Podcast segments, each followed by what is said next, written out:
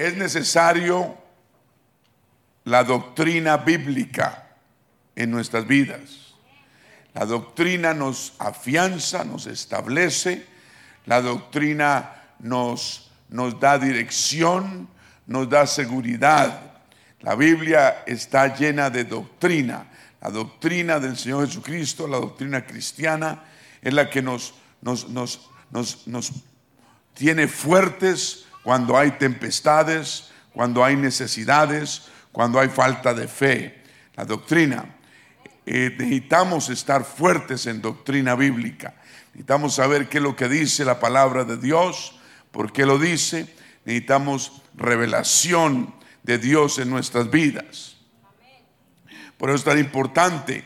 Necesitamos saber quién es nuestro Dios y a quién servimos. ¿Quién es el que viene pronto por una iglesia? Amén.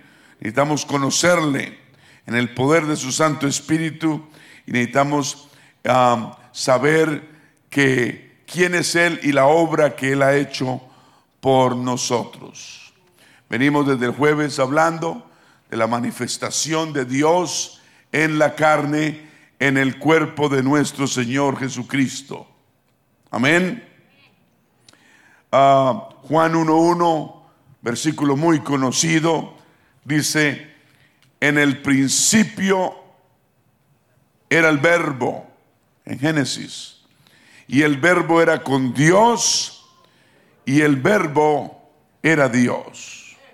Dice el apóstol Juan 1.1, y el versículo 1.14 dice, y aquel verbo se hizo carne y habitó entre nosotros. ¿Me está escuchando?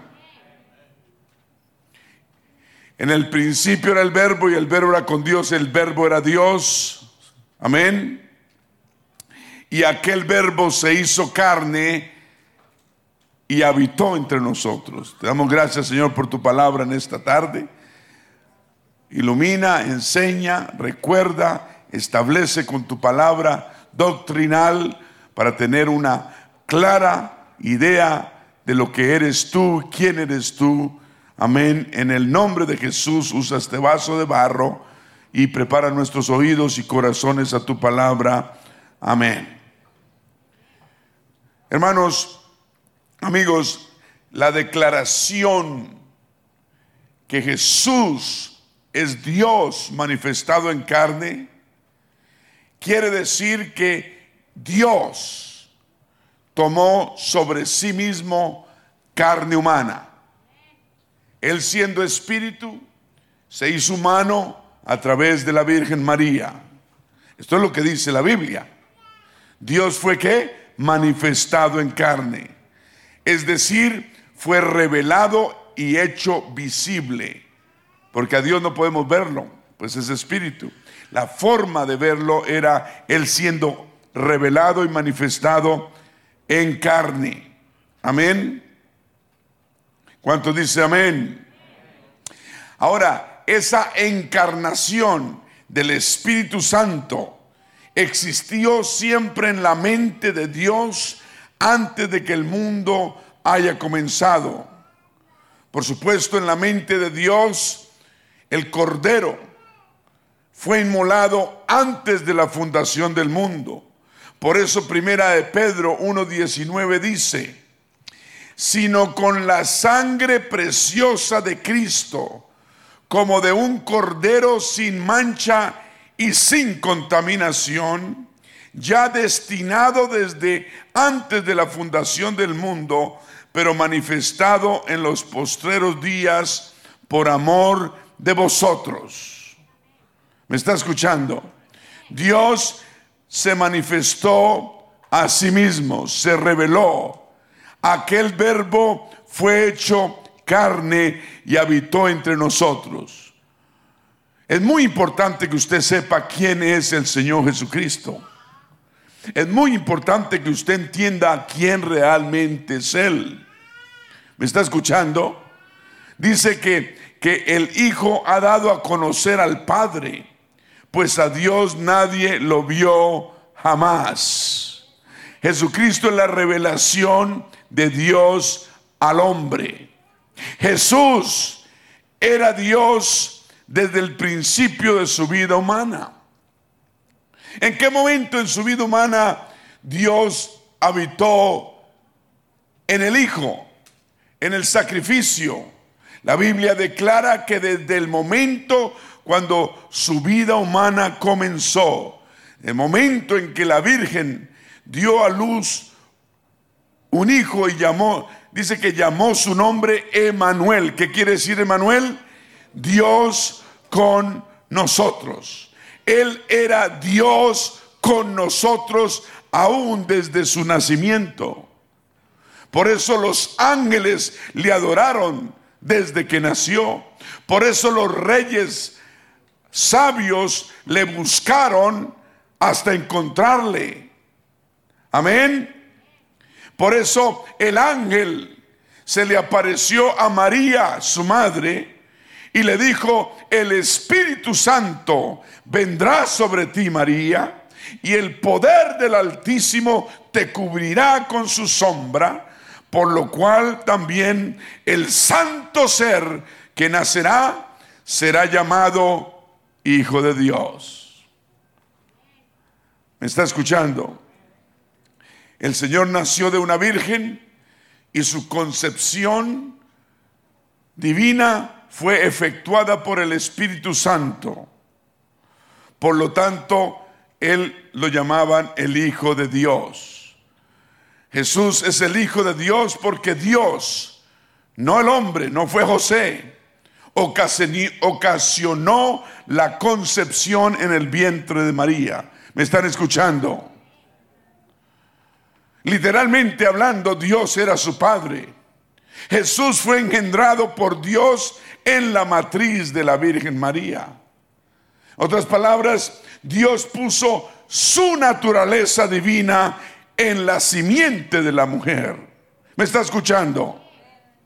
El niño recibió del lado paternal de Dios, no de José, su naturaleza divina y de su madre recibió su naturaleza humana.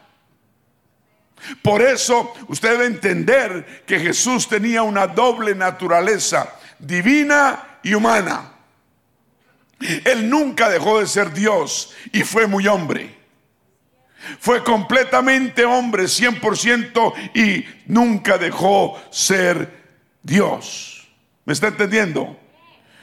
Doble naturaleza. Nosotros tenemos naturaleza humana solamente, Él divina y humana. Por eso Él adquirió esa naturaleza humana también y se limitó. Tenía que comer, tenía que dormir, estaba limitado a un cuerpo de carne y sangre. Ese mismo cuerpo que, lo iba, que iba él a llevar a la cruz del Calvario iba a entregarse como sacrificio por la salvación del mundo entero. Ese es el misterio de la piedad. Dios se manifestó en carne, murió en una cruz como sacrificio y resucitó al tercer día. ¿Me está escuchando? Entonces, ¿cuántas naturalezas tenía el Señor? Doble, divina y humana. Por eso usted a veces lo ve que lee la Biblia y lo ve calmando la tempestad, hablándole a los vientos y los vientos le obedecen, perdonando pecados, solo Dios puede perdonar pecados, levantando muertos, diciéndole a Lázaro después de tres días de muerto, Lázaro ven fuera. Y Lázaro salió de la tumba. Por eso lo ves con un par de peces y un par de panes alimentando a cinco mil hombres sin contar sus esposas e hijos. Solo Dios puede hacer eso. Dije, solo Dios puede hacer eso.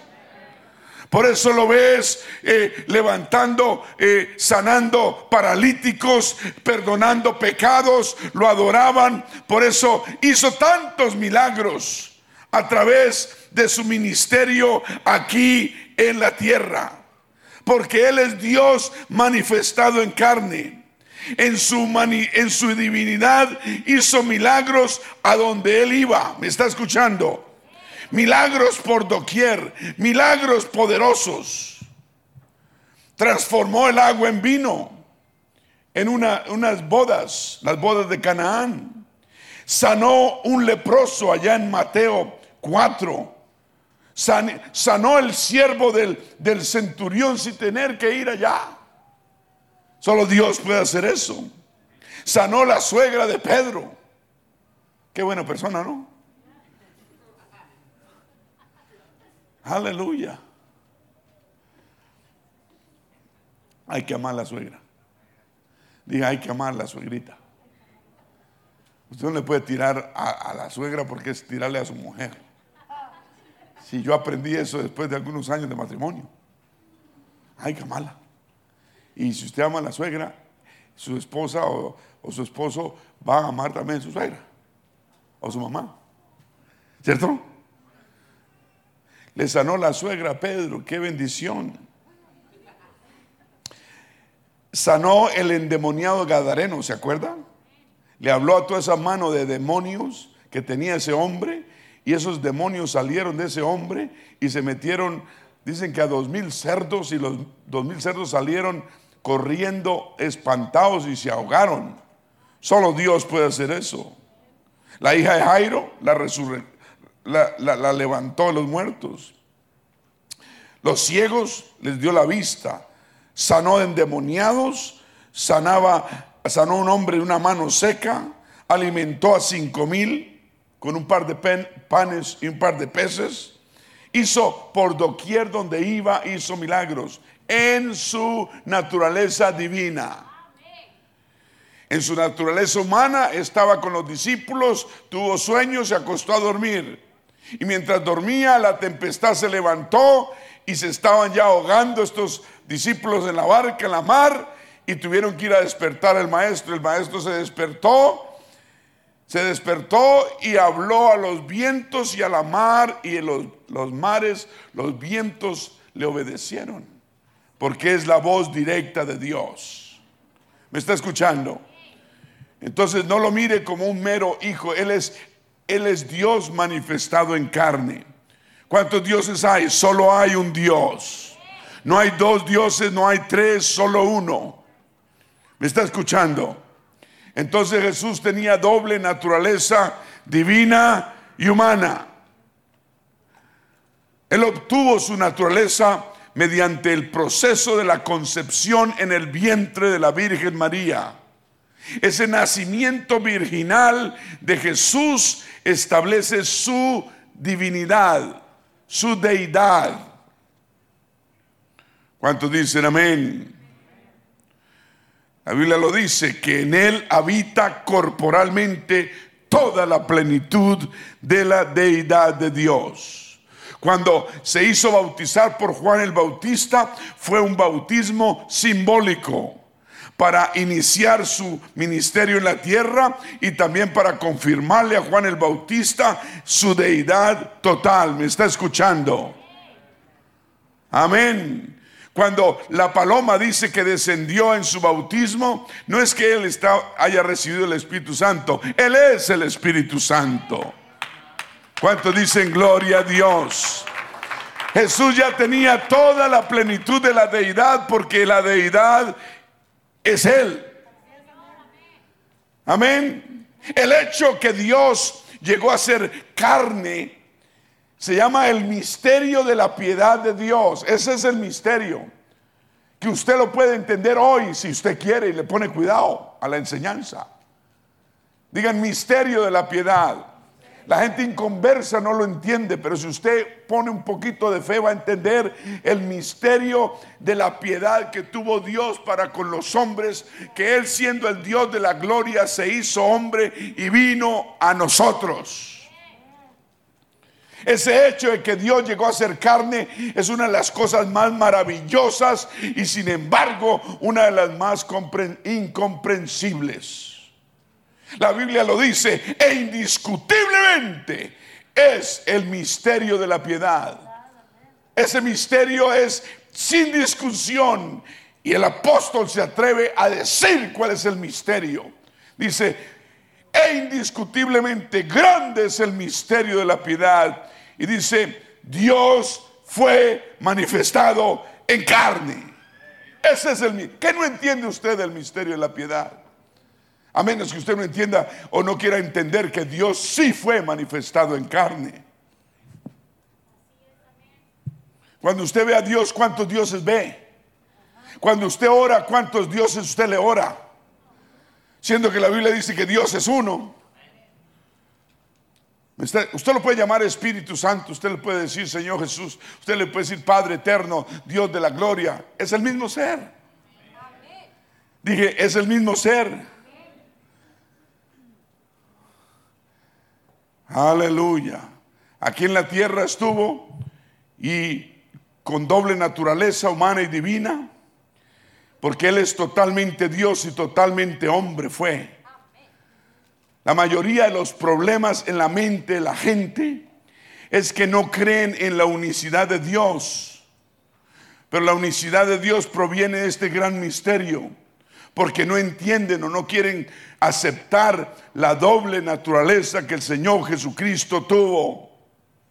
No han podido entender la naturaleza dual del Señor Jesucristo y no pueden separar los dos papeles. Cuando usted lea la Biblia que el Señor caminaba, se cansaba, tenía sueño, esto y lo otro, tenía que comer, era su naturaleza qué? Humana. Él en, su naturaleza divina, él, él es el pan de vida. Él es el que sana a los enfermos. Él es la vida. Ahora, comprenderlo totalmente es casi imposible. Pero esa concepción milagrosa en el vientre de la Virgen María, no la podemos comprender, pero sí la debemos creer en fe. Dígale por fe. Dice la Biblia que el Espíritu Santo tocó el vientre de María y hubo una concepción. ¿Me está escuchando? Ahora, la Biblia dice que si usted no cree que Jesús ha venido en la carne, la persona tiene el espíritu del anticristo. Porque el anticristo niega al Señor Jesucristo. Pero si creemos la doctrina del Señor Jesucristo, dice la Biblia que también tenemos al Padre y al Hijo. Ambos, el Padre y el Hijo, son revelados en Jesucristo. ¿Me está escuchando? No busque a dos o a tres. Solo hay uno. Solo hay un Dios. El segunda de Juan 7:9, segunda de Juan, esto es doctrina bíblica. Esto establece, esto da fe. Amén. Sabemos en quién hemos creído. Muy importante. Cuando usted sabe y tiene en su corazón, en su mente, en su espíritu, de quién es verdaderamente Dios, los diablos le tienen miedo a usted. Porque usted sabe quién es Dios y cuál es su nombre. Usted puede orar en el nombre de Jesús y los diablos se esparcen de temor. Usted sacude los cielos en fe en el nombre que es sobre todo nombre. Segunda de Juan 7, 9 Perdón, ¿sí? A ver, no, sé cómo está el versículo acá. Dice, porque muchos engañadores, segunda de Juan, creo que es 7.1 tal vez. ¿No es? Ok. Dice, porque muchos engañadores han salido por el mundo que no confiesan que Jesucristo ha venido en carne. De eso hay mucho en este mundo. Que niegan la venida de Dios. Mucha gente, millares. Dice, quien esto hace, si usted encuentra el versículo, quien esto hace es el engañador y el anticristo. Segunda de Juan 1.7. 1.7. Gracias al Señor, tenemos gente docta aquí. Segunda de Juan 1.7. Amén. Versículo 2, vamos a ver el... ¿Cuál estábamos? ¿El 7? El 8.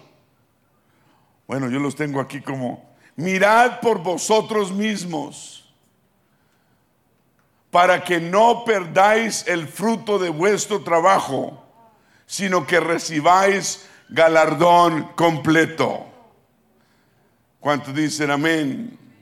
Por eso el Señor lo dijo en Juan 14:1. Si me conocieseis, también a mi Padre conoceríais.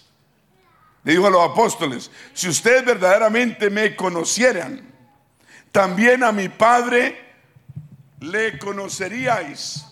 Y les dijo, y desde ahora le habéis visto. ¿A quién estaban mirando ellos? Al Señor Jesús. Le está diciendo, yo soy el Padre, cabezones. ¿Qué es lo que no entienden? Es lo que está diciendo. Él no lo dice porque es demasiado caballero. Una persona que niega eso es un cabezón. No, mentira, no. Yo no, no, no lo sabía por muchos años, pero en el corazón sabía que Dios es uno. Aleluya. Pero él dijo claramente, si me conocieseis, hay que conocer al Señor. Y usted conociendo al Señor, usted conoce también al Padre, porque, porque Él es el Padre manifestado en carne. Cuando dijo esas palabras, dice que Felipe, capítulo 14, versículo 2, dice que Felipe le dijo, Señor, muéstranos al Padre y nos basta. Cuando uno está en la carne, uno está en la carne, ¿no? Y Felipito estaba en la carne. ¿No? El Señor diciéndole, yo soy el Padre. Y Felipe decía, pero es que, muéstranos dónde está. Cuando usted quiere ver dos, va a ver tres y cuatro. Amén. Y el Señor, ¿qué le respondió? Vamos a ver lo que respondió. 14, 1. ¿Dónde estamos? Felipe le dijo, Señor, muéstranos, gracias, muéstranos al Padre y nos basta. Nueve dice, Jesús le dijo, tanto tiempo hace que estoy con vosotros y no me has conocido, Felipe. Felipe era uno de, de los doce y andaba con él para arriba y para abajo. Y le acaba de decir que él era el Padre y el otro, muéstrame al Padre, muéstrame, le voy a creer. Y le dijo, hace tanto tiempo que estoy con vosotros no me conoces. El que me ha visto a mí, ha visto al Padre. ¿Cómo pues, dices tú, muéstranos al Padre? El que me ha visto a mí, ha visto al Padre. ¿Cuántos dicen gloria a Dios? La Biblia dice que cualquiera que se extravía y no persevera en la doctrina del Señor Jesucristo, dice, no tiene a Dios, pero el que persevera en la doctrina del Señor Jesucristo, ese sí tiene al Padre y al Hijo. Amén. La gente a veces le dice, no, ellos solo creen en Jesús. No, si Jesús es todo. ¿Cómo que solo creen en Jesús si Él es el que viene? Qué frase tan mal puesta, ¿no? Solo creen en Jesús, pero si Él es todo, gracias a Dios que creemos en Él. Los demonios saben que Dios es uno y tiemblan. Él lo dijo, Juan 10:30, lo dijo enfáticamente, dijo, yo y el Padre uno somos. No separe a Dios en dos o tres personas. Él lo dijo, póngamelo ahí. Juan 10:30, gracias. Yo y el Padre, uno somos. ¿O no dice uno? Uno.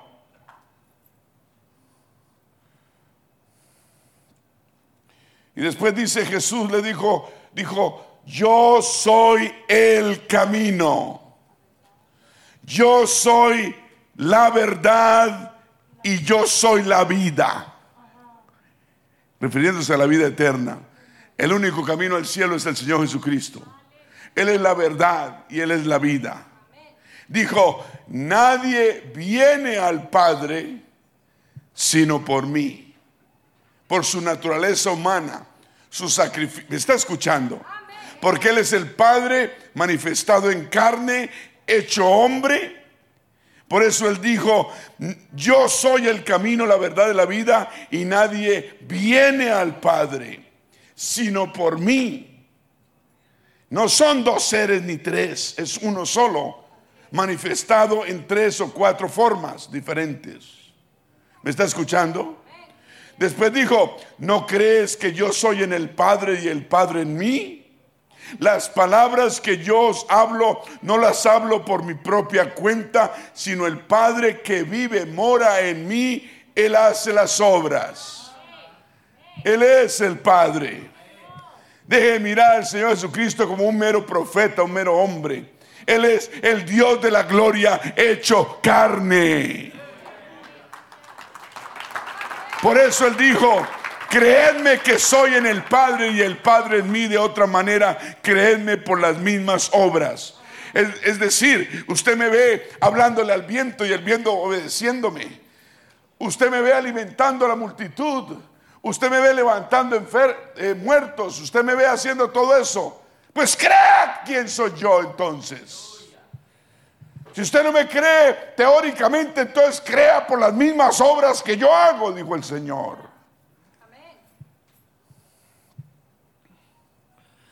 El misterio, de Dios en la carne, o sea, la manifestación de Dios en, el, en Jesucristo, fue el gran problema para los judíos y por eso lo llevaron a la cruz y lo mataron. Ellos nunca pudieron ni quisieron comprender cómo Jesús siendo un hombre podía también ser Dios. ¿Será que ese es su problema? Usted tiene que entender que Dios fue manifestado en carne. Porque eso es lo que dice la Biblia. Juan 10, 33, después de que él le dijo yo y el Padre uno somos en 10, 30, le respondieron los judíos diciéndole, por buena obra no te apedreamos, sino por la blasfemia. Porque tú siendo hombre te haces Dios. ¿Qué tal uno hablándole así? Ah?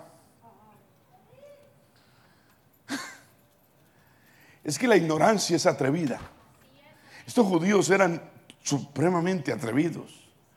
Dice, es que te tenemos lástima, por eso no te apedreamos decirle al Dios de la gloria eso, donde Él puede soplar a esos judíos y mandarlos para la luna. A veces nos atrevemos a hacer cosas. Tenemos que saber doctrina bíblica. Dice, por, buena obra, no es por cosas buenas que haces que no te apedreamos, sino por blasfemia, blasfemar en contra de Dios. Es, es un pecado. ¿Por qué? Él dice, usted es un blasfemo porque usted siendo hombre se hace Dios. Eso nos prueba que el Señor Jesucristo se hacía Dios, porque Él es Dios. ¿Cuántos dicen gloria a Dios? Dice Juan 5, 18 que por esto los judíos aún más procuraban matarle porque no solo quebrantaba el día de reposo, para ellos el sábado era santo y nadie podía cocinar ni hacer nada. Y ahí es donde más milagros Dios hacía, el Señor hacía. Y esos judíos odiaban eso. Es como encontrarse con un sabatista que adoran el sábado, que no cocinan. No cocinan, cocinan los viernes. Y desde el viernes por la noche cuando cae el sol hasta que cae el sábado no hacen nada. Nada, ni no trabajan. No le trabaja a usted porque creen, en fin. Y el Señor escogía el sábado preciso para hacer los milagros y, ellos, ellos no les gustaban. Por eso los judíos, dice Juan 5, 18, aún más procuraban matarle porque no solo quebrantaba el día de reposo, sino que también decía que Dios era su propio Padre haciéndose igual a Dios.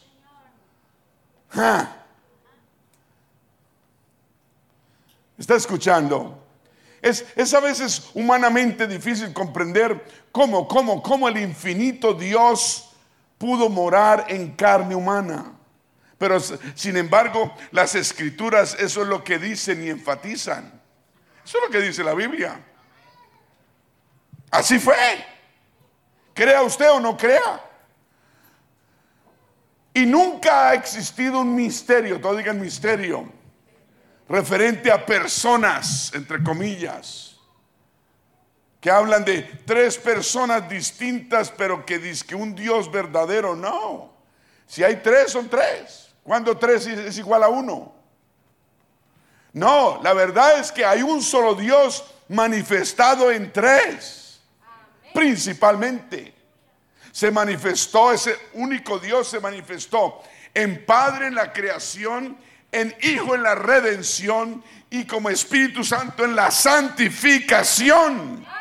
Pero es el único Dios manifestado en carne o manifestado en tres roles diferentes. ¿Me está entendiendo? No es que haya tres tronos en el cielo, ni tres dioses, ni nada de eso. Es un Dios, tres manifestaciones. No tres personas distintas y un Dios, mentiras. Eso no es lo que la Biblia dice. Eso fue lo que el hombre inventó más o menos 320 años después de que el Señor resucitase de los muertos. Y crearon la doctrina esta. Pero la Biblia claramente afirma que hay un solo Dios. Y esto es fácil de comprender para todos. Y hablan de un misterio. Entonces le tratan de, explicar a uno dice que esta doctrina de tres dioses en uno que no la entiende nadie. Nadie. Entonces como usted se rasca la cabeza y no la entienden y ellos tratan de explicarle y tampoco pueden. Entonces le dicen, no, es que es un misterio. Y los misterios hay que aceptarlos. Bonita forma de salirse uno del problema. El único misterio acerca de la deidad de Dios es cómo fue que Dios vino en la carne y cómo Jesús pudo ser ambos Dios y hombre. Pero así sucedió. Dice, así sucedió porque la Biblia así lo declara. El misterio de Jesucristo, dice la Biblia, que fue oculto desde que el mundo comenzó pero se dio a conocer en el Nuevo Testamento. ¿Me está escuchando? Romanos 16, 25 dice, y al que puede confirmaros según mi evangelio y la predicación de Jesucristo, según la revelación del misterio, que se ha mantenido oculto desde tiempos eternos. ¿Me está escuchando? Dice la predicación de Jesucristo y la revelación de ese misterio. Dice el siguiente 26, dice, pero que ha sido qué? Estoy en Romanos 16, 26, por favor. Pero que ha sido qué? Manifestado ahora Romanos 16, 26. Pero ha sido que manifestado ahora y que por las escrituras de los profetas, según el mandamiento del Dios eterno, se ha dado a conocer a todas las gentes para que obedezcan a la fe. Hay que obedecer a la fe. ¿Me está escuchando? La predicación de Jesucristo según la revelación del misterio y se ha manifestado, o sea, el Señor Jesucristo, cuando Dios se manifestó en la carne, el misterio fue revelado. ¿Me está entendiendo? El misterio que estuvo oculto por los siglos de los siglos. Pero ahora fue que manifestado, no dice manifestado, pero ha sido manifestado ahora. Y que por las escrituras de los profetas, según el mandamiento del Dios eterno, se ha dado a conocer a todas las gentes para que obedezcan a la fe. Hay que obedecer a la fe, a la fe apostólica. ¿Por qué la doctrina es tan importante? Usted tiene que saber qué es lo que dice la Biblia verdaderamente. Porque si viene alguien a su casa y le toca la puerta y le, y le saca un versículo aquí y le saca otro y le da tres vueltas, Usted tiene problemas. Usted tiene que saber en quién ha creído y tiene que saber lo que dice la Biblia. Por eso hay tanta gente confundida. Número uno, no abra la puerta. A menos que usted tenga con qué. ¿Me está escuchando? Colosenses 1:24, ¿qué dice? Ahora me gozo en lo que padezco por vosotros, dice Pablo, y cumplo en mi carne lo que falta de las aflicciones de Cristo por su cuerpo, que es la iglesia, de la cual fui, fui hecho ministro según la administración de Dios que me fue dada para con vosotros, para que anuncie cumplidamente la palabra de Dios.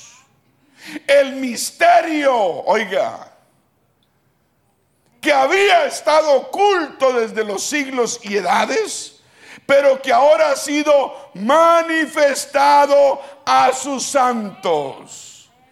Otra vez la palabra manifestación, manifestado es bíblica. Dios fue manifestado en carne. Ese es el misterio del amor de Dios. ¿Me está entendiendo? Tiene que saber usted quién es el Señor Jesucristo. Porque cuando Él venga, usted necesita saberlo y conocerlo. O si no va a venir y no lo, no lo va a reconocer, ni Él a usted, ni usted a Él. Es un misterio que ha sido manifestado a sus santos, a quienes Dios quiso dar a conocer, versículo 27, las riquezas de la gloria de este misterio entre los gentiles punto y coma, que es Cristo en vosotros la esperanza de gloria.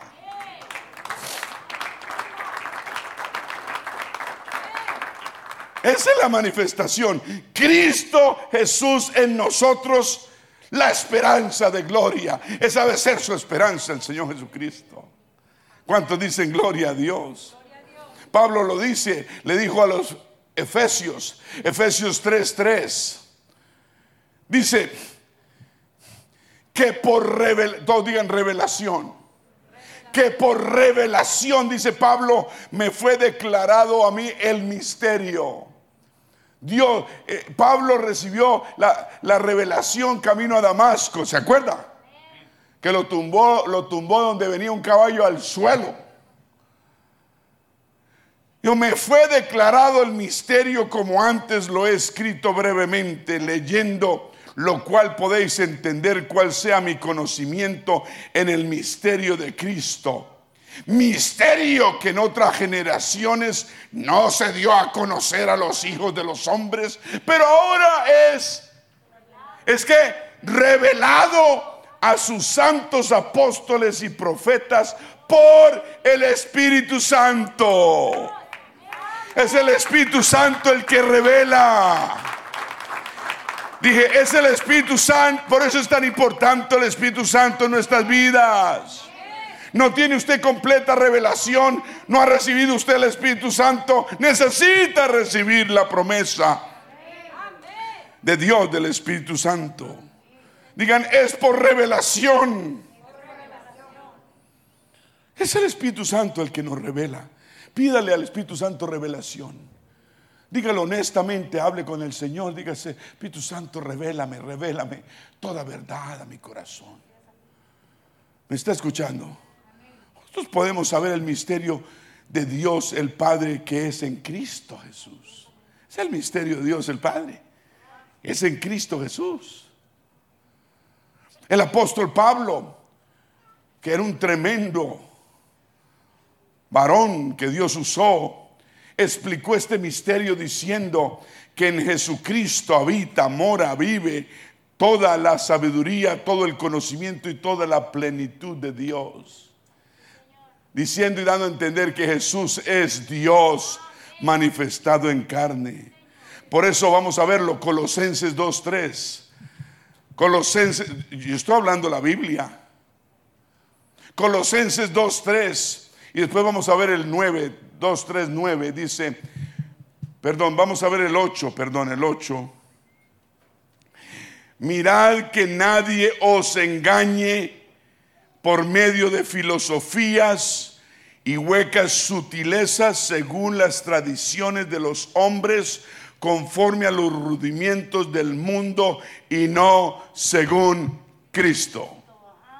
Nos van a hablar filosofías, huecas sutilezas, algo sutil, algo que llama la atención, pero está hueco.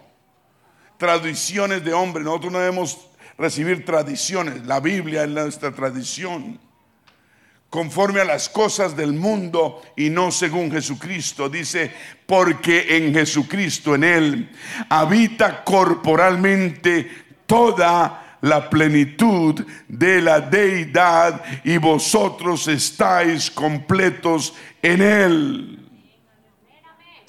¿Me estás escuchando? En el Señor estamos completos. Gloria a Dios. Después Pablo, 1 Corintios 2, 7, dice, mas hablamos sabiduría de Dios en misterio, la sabiduría oculta, la cual Dios predestinó antes de los siglos para nuestra gloria Versículo 10 dice, pero Dios nos las reveló a nosotros por el Espíritu, porque el Espíritu todo lo escudriña, aún lo profundo de Dios. Oh, gloria al Señor. Aleluya, es una revelación. El misterio de la piedad se ha revelado. Amén. Segunda de Corintios, capítulo 3.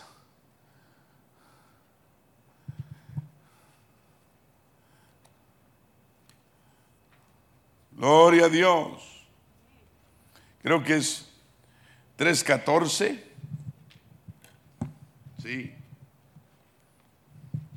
Dice Pablo, pero el entendimiento de ellos, los no creyentes, se embotó, porque hasta el día de hoy, cuando leen el antiguo pacto, les queda el mismo velo no descubierto, el cual por Cristo es quitado.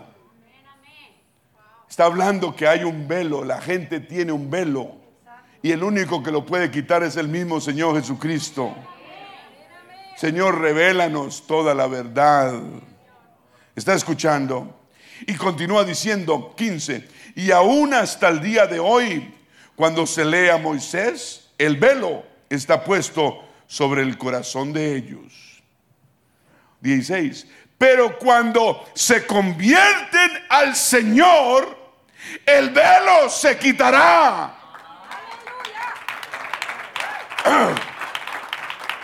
Pablo habla de convertirnos al Señor Jesucristo. Entonces el velo se quita. El velo se quitará. Dice, porque el Señor es el Espíritu Santo. ¿No está diciendo? Solo hay un Espíritu Santo. Porque el Señor es el Espíritu y donde está el Espíritu del Señor, allí hay libertad.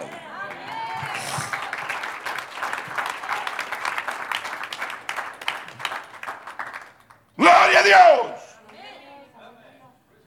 Por tanto, nosotros todos, mirando a cara descubierta como un espejo la gloria del Señor, somos transformados de gloria en gloria en la misma imagen como por el Espíritu del Señor. En el capítulo 3, ahora empieza el 4. Cada vez se pone mejor. ¿Está poniendo cuidado usted? ¿O está esperando a que yo me calle?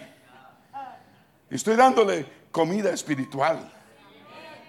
Estoy liberando a alguien de, de cosas que lo tienen tal vez atado en la fe. Y usted desatado en la fe, Dios obra a través de su fe y va a darle los deseos de su corazón.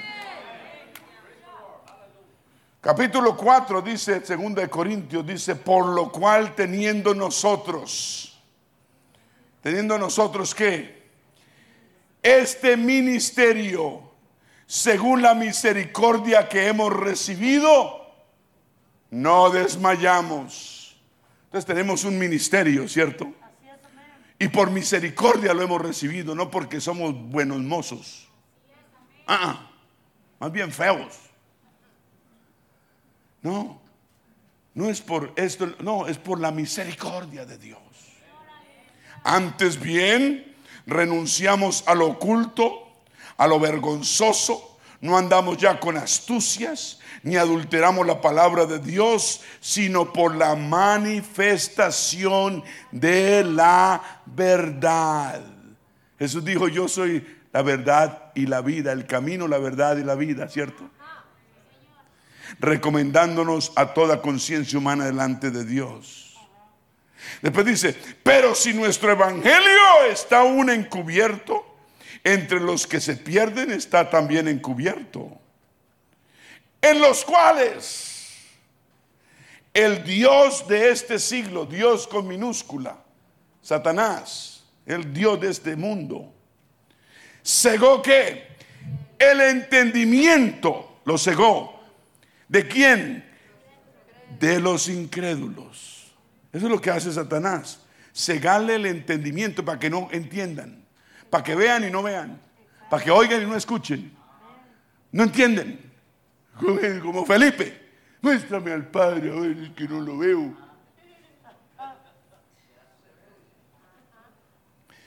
El diablo dice, Dios de este siglo, cega el entendimiento de los incrédulos.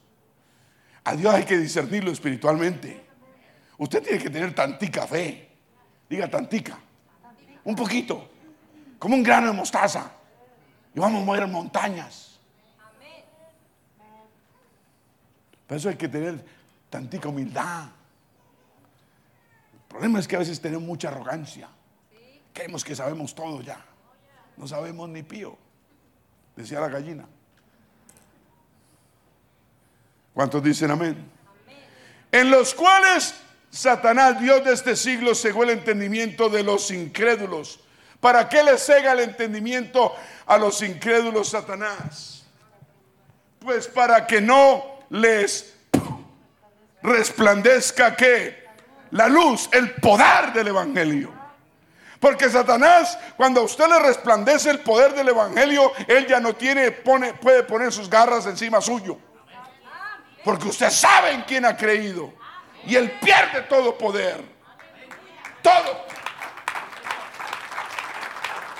Cegó el entendimiento de los incrédulos con un solo propósito, para que no les resplandezca, se le revele el poder del Evangelio, que está en darle la gloria, toda la gloria al Señor Jesucristo, el cual es la imagen de Dios. ¿Sí entendió? Ahí está el poder completo del Evangelio. El velo se le quita, está diciendo Pablo. Se convierte, nos convertimos al Señor. Cuando empezamos a qué? A darle toda, toda, toda, no una tercera parte, no una media parte, no, toda la gloria a nuestro Señor Jesucristo. ¿Por qué? Porque Él es la imagen, no dice una de las imágenes. O sí dice, la imagen, porque solo hay una imagen. ¿Comprendo? Como decía el gringo, ¿do you comprende? Oh, este, esto, es poderoso.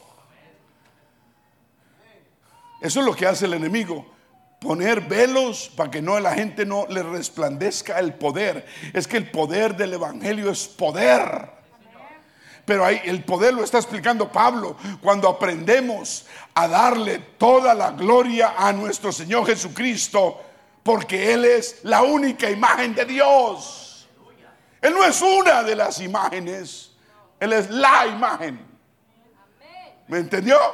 La imagen. No mira al Señor Jesucristo como un, como un Jehová Junior o como un enviado, como un profeta. No, Él es la única imagen del Dios invisible. ¿Cuántos dicen gloria a Dios? Porque no nos predicamos a nosotros mismos, dice Pablo, sino predicamos a Jesucristo. ¿Y cómo predicamos a Jesucristo? Como no lo predicamos. ¿Y cuántos señores hay? Uno. solo. Entonces no predicamos a nosotros mismos, predicamos a Jesucristo como Señor. como el Jehová de los ejércitos, como nuestro Padre Celestial, como el único Dios que merece honra y un aplauso al que vive.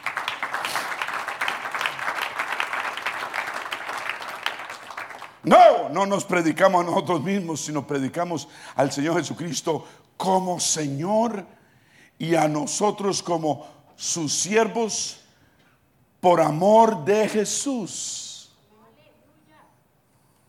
¿Quién no amar a Jesús si Él entregó su vida por nosotros en la cruz? Dios, Dios manifestado en carne hizo esto por uno. Aquí viene el último versículo. ¿Está listo? Amárrese los pantalones. No, los pantalones no, el cinturón.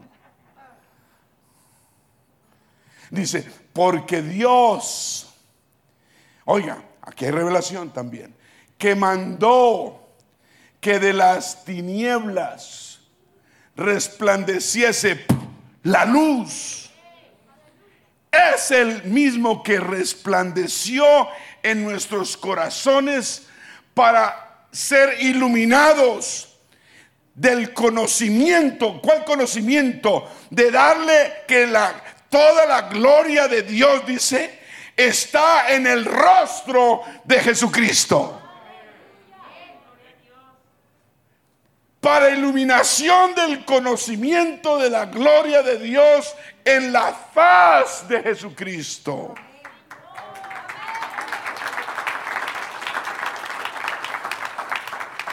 es en el rostro del Señor Jesucristo. Aquí está hablando Pablo. Pablo, que era malo, era Saulo, le tenían miedo, perseguía a los del nombre, perseguía a, los Jesús, no sé qué, Jesús dice más, a los apóstoles. Los metía a la cárcel y ellos y los ángeles sacaban a los apóstoles de la cárcel y ellos volvían y los metían. Y Pablo andaba y tenía poder. El, el Saulo era un Saulo, era malo, el porquería. Uy, no, no, no, no. Y había adquirido poderes de los sacerdotes para ser más poderoso. Y, iba camino a Damasco. Tal vez, tal vez venía para aquí, para la iglesia pentecostal, aquí para los pentecostales de Charlotte. Y venía aquí subiendo por, por la Sharon Amity. Cuando el Señor dijo, ¿para dónde vas? No voy allí donde los... Dijo, ah, lo tumbó del corcel y cayó como una papa ahí en el piso. Y quedó ciego.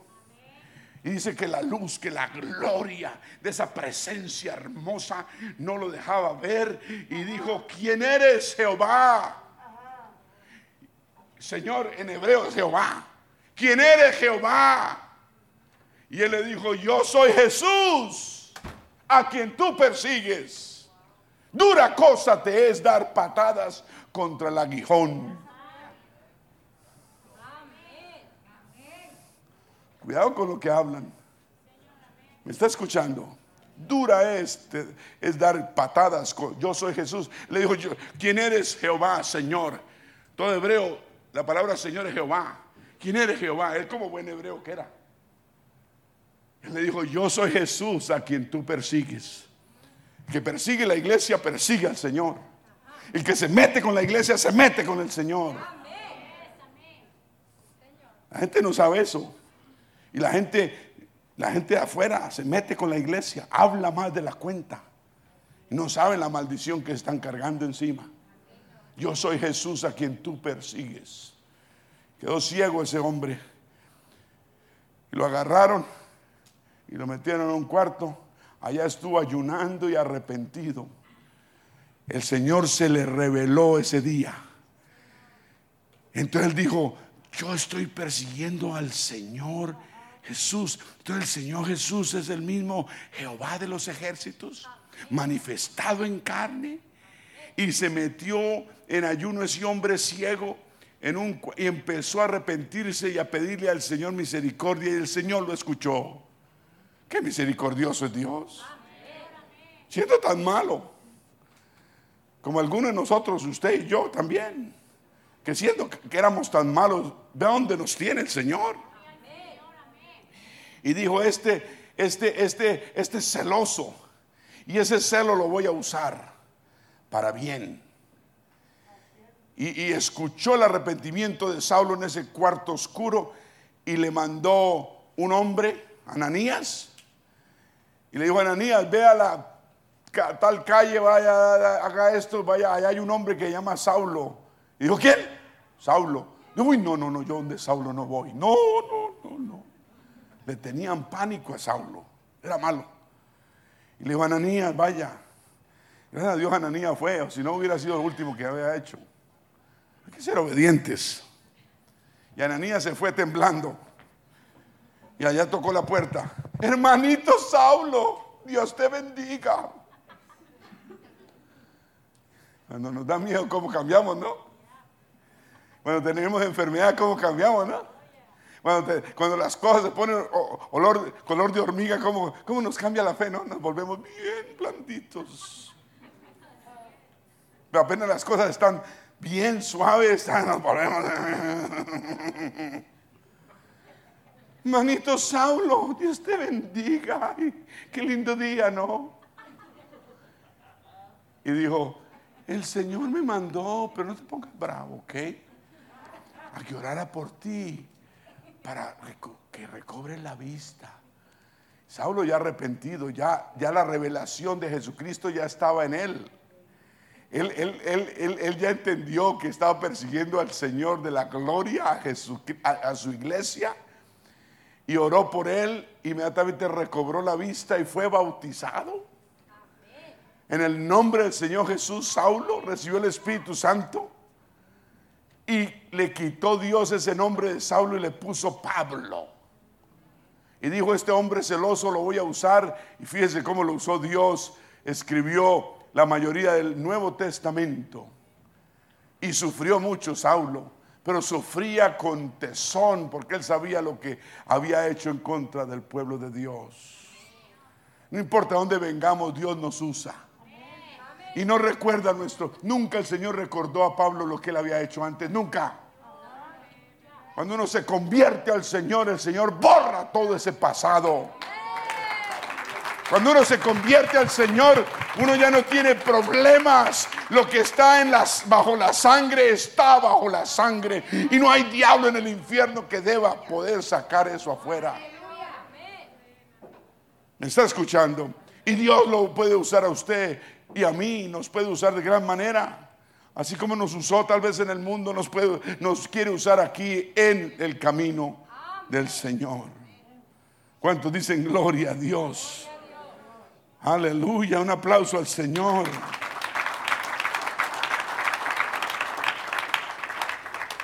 Amén. Cuando el Señor Jesucristo, uno aprende a que a darle toda la gloria, se nos, ilumina el conocimiento y las tinieblas se vuelven luz. Saulo duró en tinieblas y, recibió la luz. ¿Me está escuchando? Entonces, ¿dónde es que está el poder total completo del Evangelio? La Biblia dice que estamos completos en Él, que es la cabeza de todo principado y potestad. Cuando usted entiende y se le revela que, que, en el Señor Jesucristo habita toda la plenitud de la divinidad de Dios, usted está comenzando a estar y a sentirse completo y satisfecho y ya no le falta nada. Porque el, el Señor completa todo. Pablo dice, no se deje engañar. El resto son filosofías, son huecas sutilezas, cosas bonitas que atraen, no llenan. Yo no quiero nada que no llene. Yo duré 24 años vacío, buscando cosas que me llenaran, no me llenaba nada. Pero el Señor cuando vino a mí me llenó el corazón. A mí se me manifestó también como a usted. Y me reveló su nombre. ¿Cuántos dicen gloria a Dios? ¿Cuándo es que el Evangelio nos ilumina, nos revela verdaderamente? Cuando recibimos la revelación que Jesús es Dios. Punto y más nada. La luz, el poder del Evangelio nos ilumina completamente cuando empezamos a darle toda la gloria al Señor Jesucristo Cuando lo vemos como al único sabio Dios. Oh, aleluya. ¿Quién es el que viene? ¿No es Él? Yo quiero conocerle. Pablo decía, yo quiero conocerle en el poder de, su, Santo Espíritu. ¿Cuántos dicen gloria a Dios? Por eso el apóstol Juan, el apóstol amado, primera de Juan 5:20, lo dijo. Pero sabemos que el Hijo de Dios ha venido y nos ha dado entendimiento para conocer al que es verdadero. Y estamos en el verdadero, en su Hijo Jesucristo. Este es el verdadero Dios y la vida eterna.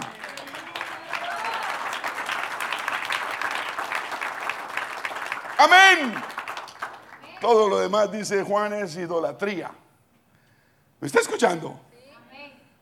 Todo lo demás es, el velo se quita, se manifiesta toda la verdad, te resplandece la luz completa del poder del Evangelio, te ilumina el conocimiento.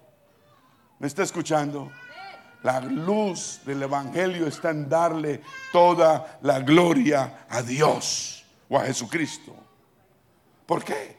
Porque Él es, Gálatas 1.15, la imagen, la imagen de Dios Dice, Jesucristo es el resplandor de la gloria de Dios y la imagen misma de su sustancia. Porque en Él habita corporalmente toda la plenitud de la deidad.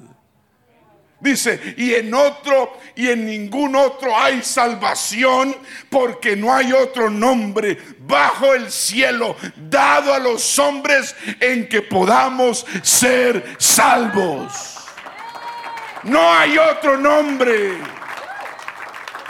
Pablo dice, no hay otro evangelio ni hay otro nombre. Solo es el nombre de Jesús. Alabado sea su nombre. ¿Cuántos dicen aleluya? Mm. Pablo le dice, ya voy a aterrizar.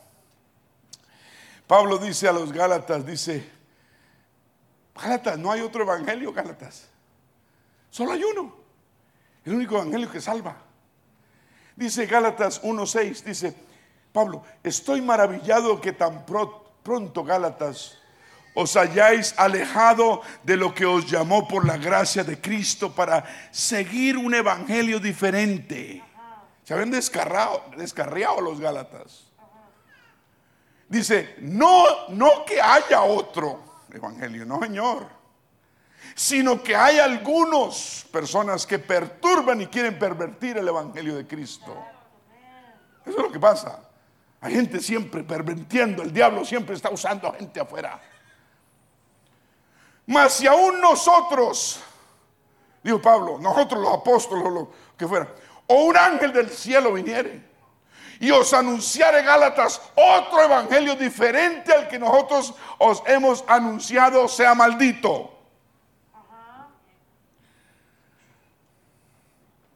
Como antes hemos dicho, también ahora lo repito, dice Pablo.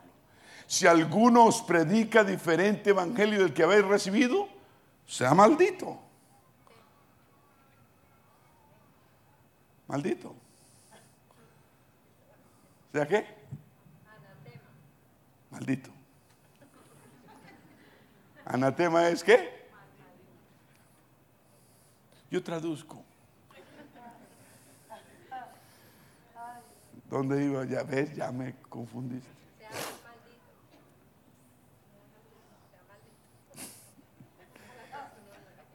Dice, oiga, oiga lo que dice Pablo tan bonito. Pues busco ahora el favor de los hombres o el de Dios. La gente busca muchas veces el favor de los hombres, de las personas. Yo quiero buscar el favor de Dios. Dije, yo quiero buscar el favor de Dios.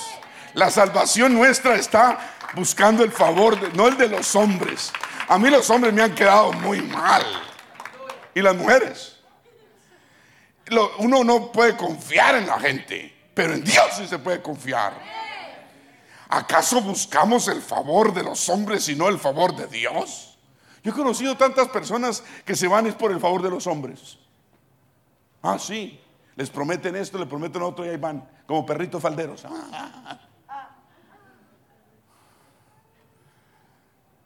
Les dice, venga acá y aquí sí le damos un micrófono.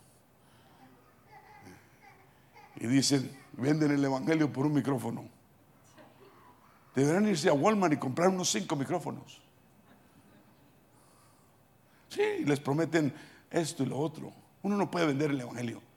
La doctrina es lo que nos afianza.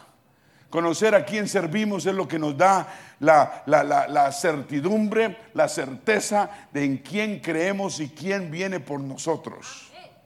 ¿Me está escuchando? ¿Acaso buscamos el favor de los hombres o buscamos el favor de Dios? ¿O trato de agradar a los hombres?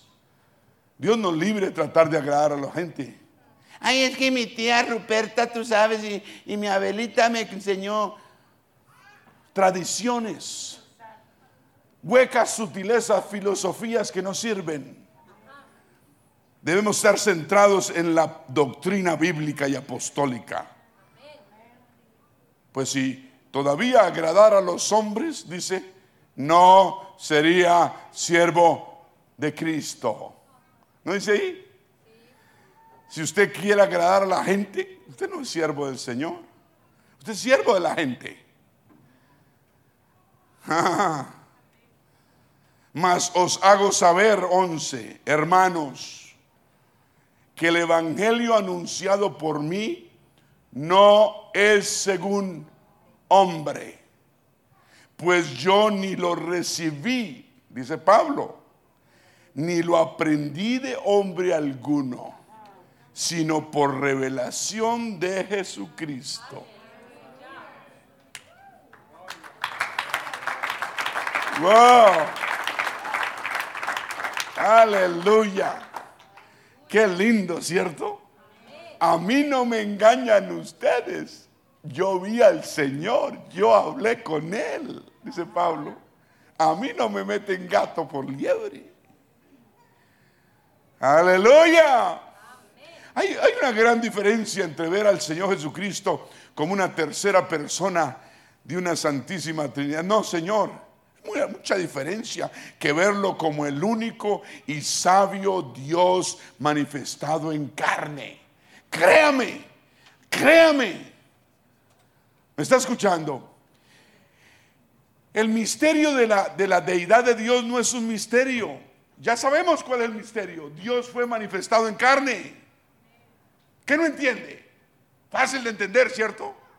Pero cuando usted dice que Dios fue manifestado en carne y que hay tres dioses y que los tres dioses tienen igual poder y que han existido desde la eternidad los tres y que en el cielo tienen no sé qué uno, no sé qué tienen, yo no entiendo ese.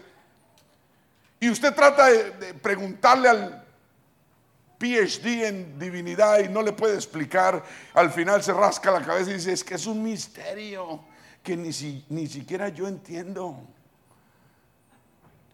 Le pasa lo de Winston Churchill, que fue un, ah, un presidente, primer ministro de Inglaterra por ahí en los años 30, que estaban los rusos, los rusos eran un problema y no los entendía nadie. Y él dijo, es que esos rusos son un acertijo envuelto en un misterio y dentro de un gran enigma. Así es esto el misterio de la, de la, de la Trinidad, que es un, es un acertijo envuelto en un misterio y dentro de un gran enigma que no lo entiende. Porque no es la verdad. Dios fue manifestado en carne. Dios es uno solo. Jesús es la manifestación del Dios de la gloria hecho carne. A Dios no lo podemos dividir. El único dividido es el chamuco. Él sí que está dividido. ¿O no? La Biblia dice que el estrés. El chamuco, la Biblia dice que el estrés. La Biblia dice que el chamuco es, ojo a esto, padre de mentira. ¿O no dice que es? Hijo de perdición y espíritu del anticristo. Eh, ese sí que está dividido. Ese sí que es triquitraque. A Dios no hay que dividirlo. Él es un padre mentir, nos quiere meter la mentira que él sabe. Él es espíritu del anticristo y él es hijo de perdición. ¿Cuántos dicen gloria a Dios? Alabado sea su nombre. Y ya para terminar, qué bonito tema, ¿cierto? Es un tema poderoso porque es doctrina, es revelatorio, nos abre el entendimiento, nos afianza la fe. Sabemos en quién hemos creído. Nos paramos sobre la roca, que es el Señor Jesucristo, la piedra angular del ángulo o central. Segunda de Tesalonicenses 2, 7 dice, ya le dije que hay solo dos misterios, ¿cierto? El misterio de la divinidad de Dios, que ya lo leímos, ¿cierto? Y lo explicamos. Y el misterio de la iniquidad. ¿Sabe cuál es el inicuo? El anticristo. Ok. Entonces ya le expliqué el de la deidad, que no es un misterio, porque ya lo entendemos. Pero el misterio de la iniquidad del anticristo Dice segunda de Tesalonicenses 2.7, dice, porque ya está en acción el misterio de la iniquidad. O sea que el inicuo ya está en acción desde hace rato. Solo que hay quien el presente lo detiene hasta que él a su vez sea quitado de en medio. Voy a explicar cómo va a ser quitado Satanás, el anticristo, de en medio. Dice, y entonces se manifestará aquel inicuo a quien el Señor, ¿quién? Matará con el espíritu de su boca y destruirá con el resplandor de su venida.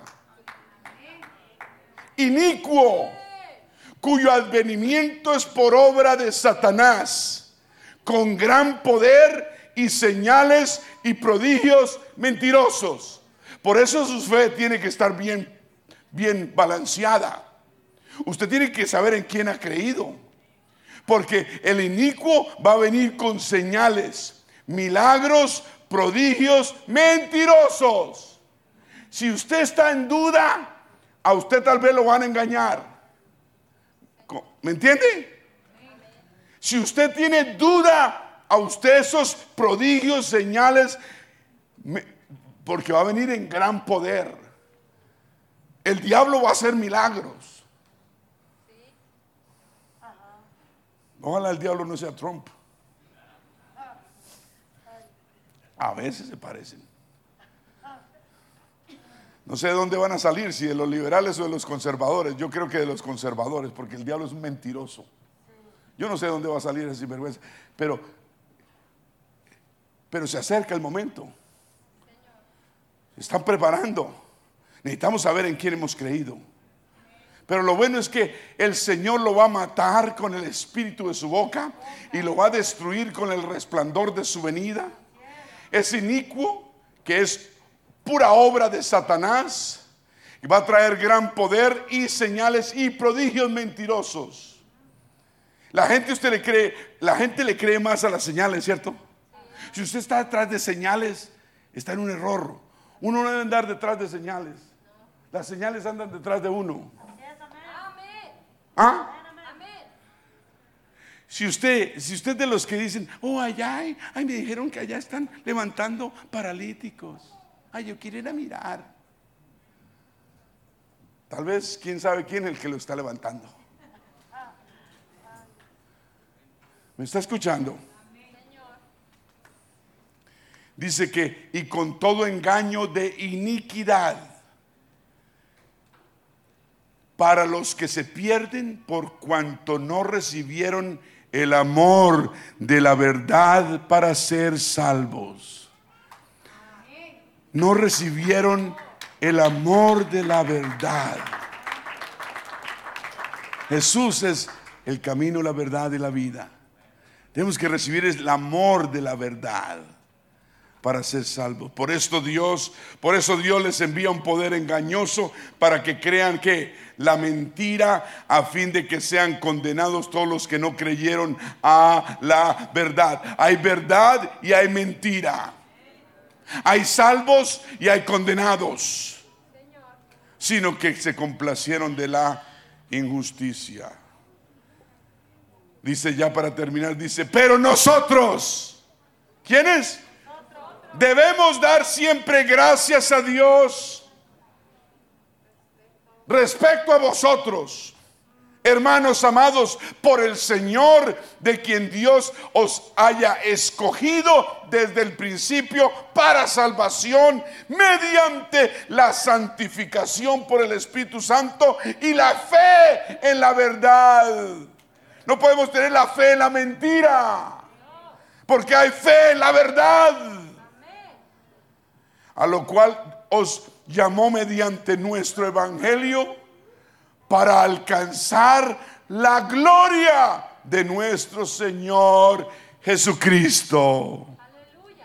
Así que, hermanos, estad firmes y retened la doctrina que habéis aprendido, sea por palabra o por carta nuestra y el mismo Jesucristo, Señor nuestro y Dios nuestro Padre. Oh, ahí hay dos, no hay, no hay dos. Ahí hay uno. Dice, y el mismo Jesucristo, Señor nuestro y Dios nuestro Padre. Él es Señor y Dios Padre nuestro. Si fuesen dos dirían los cuales. ¿Sí o no? Pero dice el cual. ¿Sí entendió? El cual. Singular uno solo. El cual, no los cuales. Nos amó y nos dio consolación eterna y buena esperanza por gracia. Conforme a nuestros corazones y conforme a toda nuestra palabra, buena palabra y obra. Bendito es el Señor. Oh, gloria a Dios. Están calladitos. Les pasó el hambre. Es que esta palabra alimenta. Dije, esta palabra alimenta. ¿A quién los está alimentando? Ah, ok. Bueno, ya es hora, ¿cierto? Vamos a ponernos de pie. Yo tengo más para usted, pero pero bendito el Señor. Gracias Señor por tu palabra en esta noche, esta tarde, por abrirnos el entendimiento y saber quién eres tú realmente. Gracias por la revelación tuya, Señor, y aclararnos el misterio de la divinidad, de la piedad tuya hacia nosotros.